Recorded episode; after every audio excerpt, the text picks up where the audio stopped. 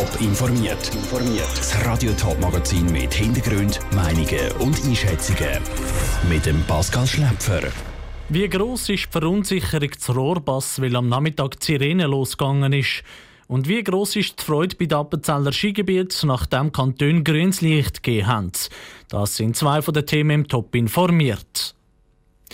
Rohrbass, das ist ein recht ruhiges Dorf im Zürcher Unterland mit knapp 3000 Einwohnern.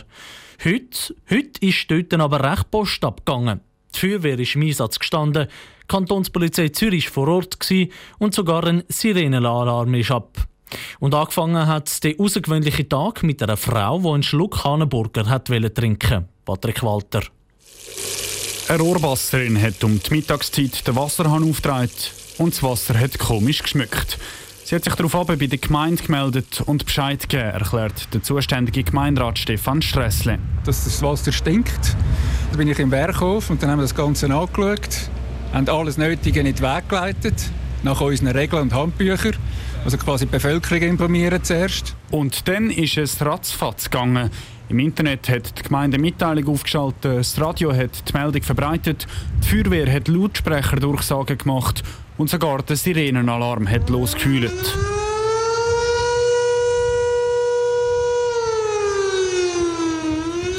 Schon bald ist auf dem Platz vor dem Gemeindehaus ein grosser weiß-oranger Lastwagen von der Kantonspolizei gestanden, die mobile Einsatzzentrale. Die Rohrbasser haben sich in der Zwischenzeit im Volk mit Wasser eingedeckt, erzählt die Kassierin.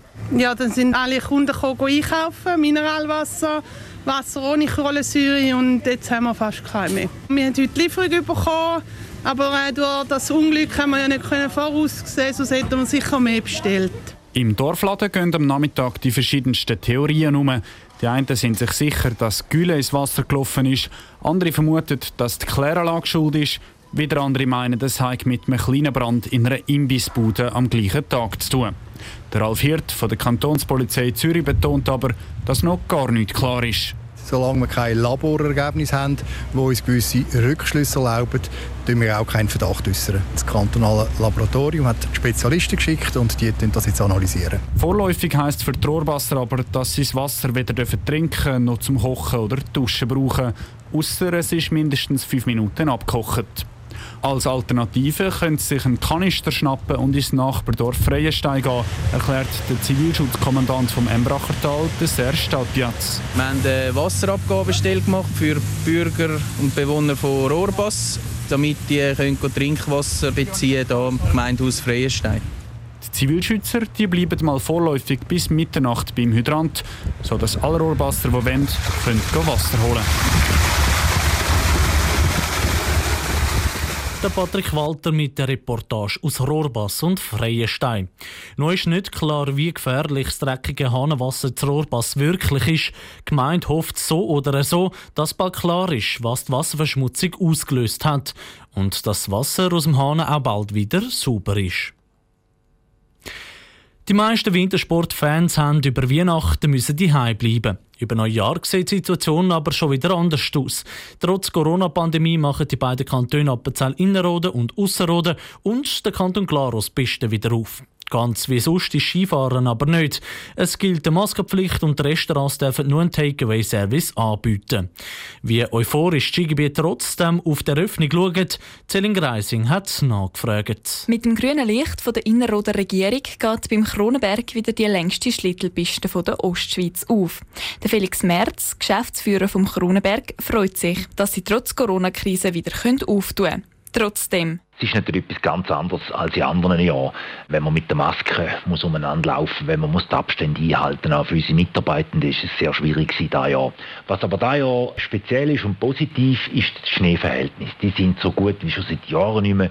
Und da gibt einfach einen Aufsteller und tut auch uns gut, auch wenn die Sonne kommt. In den nächsten paar Tagen sollte am Kronenberg die Sonne trotz ein paar Wolken am Himmel mögen durchdrücken.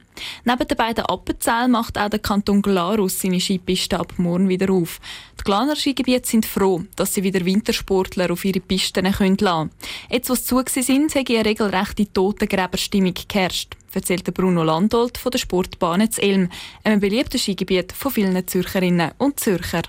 Wir freuen uns, dass wir das Skigebiet aufmachen können, also das Lift aufmachen, dass wir auch den Gästen und den Schneesportbegeisterten etwas bieten Wir haben sehr gute Pisten, die wir jetzt einschneiden können. Von dem her gesehen freue ich mich, dass wir die Gäste begrüßen. Auch finanziell würde die Öffnung das Skigebiet wieder entlasten, weil beide Gebiete haben über die Weihnachtstage müssen Umsatz einbüßen.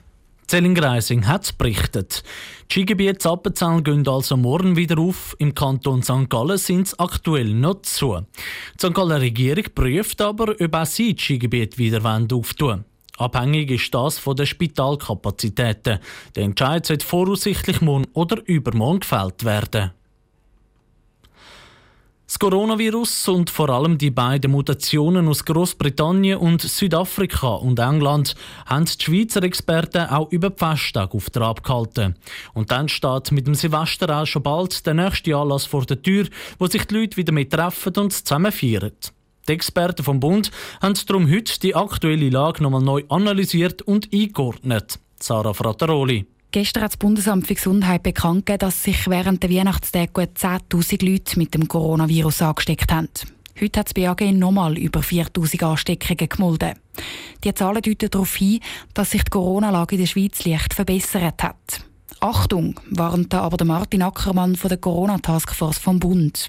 Die Zahlen sind trügerisch, weil über die Festtage auch weniger getestet worden ist. Selbst wenn jetzt die Fallzahlen und der R-Wert über die Feiertage leicht gesunken sind, möchte die Taskforce mit aller Deutlichkeit darauf hinweisen, dass die Zahl der Neuansteckungen immer noch viel zu hoch ist. In der Schweiz sterben durchschnittlich über 80 Menschen pro Tag. Damit liegt die Schweiz international auf dem traurigen siebten Rang.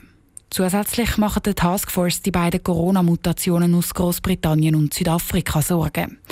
Es sei nicht möglich, die Verbreitung in der Schweiz zu verhindern. Man kann sie nur verlangsamen. Und die Spitalzahlen aus Großbritannien sind erschreckend. In London haben sich die Hospitalisierungen vom 16. bis zum 22. Dezember, also in nur einer Woche, verdoppelt. Anders als bei den Maßnahmen, deren Wirkung wir immer erst verzögert sehen, hat diese neue Variante also schnell und unmittelbar einen Einfluss auf das Infektionsgeschehen. Dass so etwas in der Schweiz nicht passiert, müssen sich die Leute weiterhin strikt an die Corona-Massnahmen halten, fordert Martin Ackermann von der Taskforce.